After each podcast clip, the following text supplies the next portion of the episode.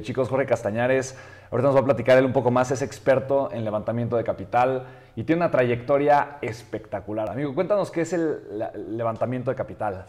Pues mira, hay muchas versiones de lo que es el levantamiento de capital y aparte yo creo que es este, no solamente es un, es un solo concepto, son varios, varios conceptos en uno solo. ¿no? Yo creo que que levantar capital privado, levantar, eh, hacer levantamiento de capital, siempre se ha hecho, en toda la historia se ha hecho. El levantamiento de capital viene de, mucho más que solo el dinero, como lo platicábamos antier.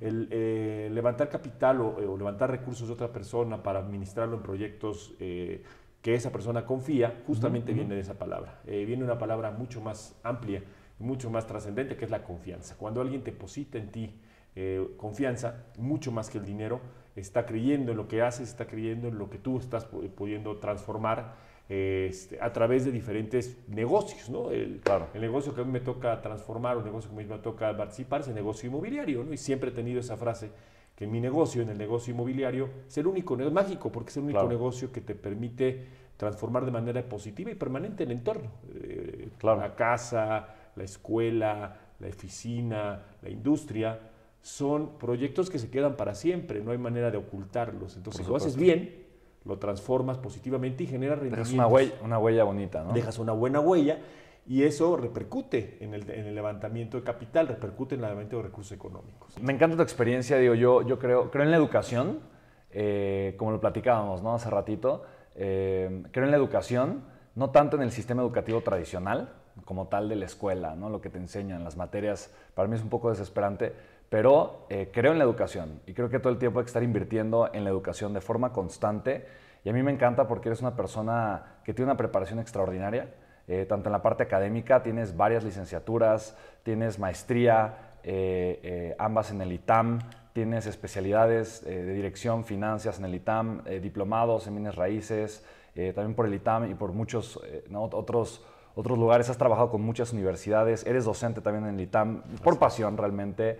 Pero eh, la parte obviamente formativa que tienes es súper sólida, a mí eso me encanta. Eh, y por otro lado, tienes una parte empresarial muy grande.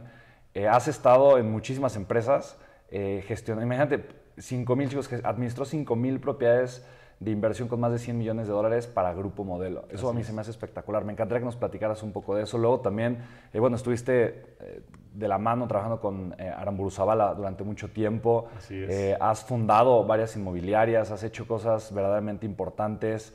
Estuviste muy involucrado en el tema de Red Brick, has arrancado y gestionado también procesos eh, que le han ayudado también al país a poder pues, recaudar capital para, para el tema de las fibras y, todo esto. De verdad que eres alguien que ha aportado muchísimo y el mundo tendrá que conocerte más. No, no, amigo.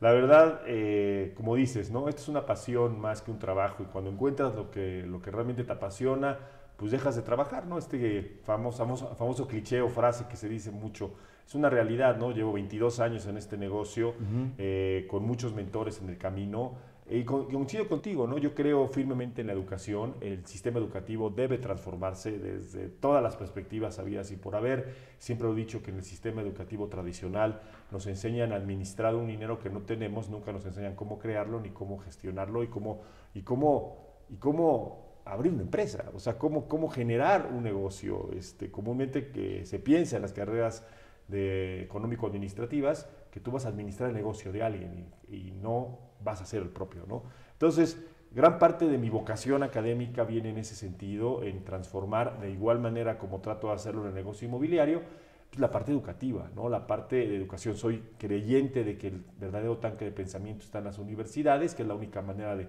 crecer la frontera de posibilidades de conocimiento y, eh, y, de ahí se transforman grandes cosas, ¿no? Pero definitivamente coincido con tu percepción de que el sistema educativo a nivel internacional, no solamente en México, Debe, debe transformarse. No son las mismas épocas, el profesor no es aristotélico, debe ser mucho más colaborativo, hay muchas cosas.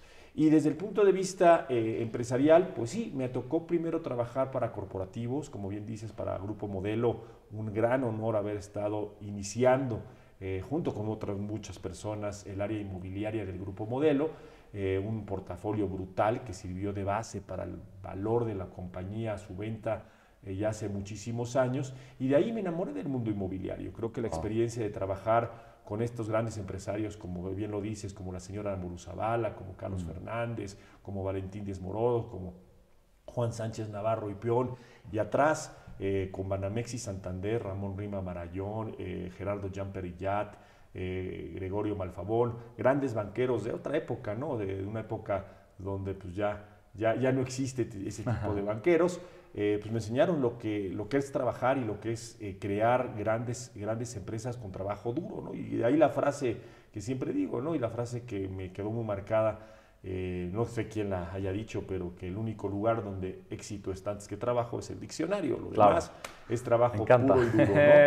¿no? Eh, entonces, a partir de ahí, eh, te puedo decir que, que, sí tuve la oportunidad de conocer el sector inmobiliario, el sector de capitales, pues de muchas fuentes y de muchas formas, ¿no? Administrando un fondo, luego, luego gestionando fondos con Jones Lang LaSalle y haciendo transacciones en Jones Lang LaSalle, una gran empresa también con sede en Chicago, administrada en México y creada en México por Pedro Ascue. Eh, y después creando mi propio fondo de inversión en el 2009, Semi Inmobiliare, con Guillermo Moreno. Y así hasta llegar a, Experta Capital, como bien dices, con mi socia Adriana Guillén, la mujer del real estate, y, y teniendo una máxima a partir de lo que platicábamos el día sábado, de que este negocio es patrimonial y este negocio de capitales es familiar eh, llegué a la conclusión de que teníamos que hacer que mucha gente pudiera participar de este negocio. Lo han hecho muy bien en el fintech, el crowdfunding y demás. Pero eh, la filosofía que tenemos eh, en Experta Capital y yo en particular en Real Estate, Real Business, es justamente democratizar el sector.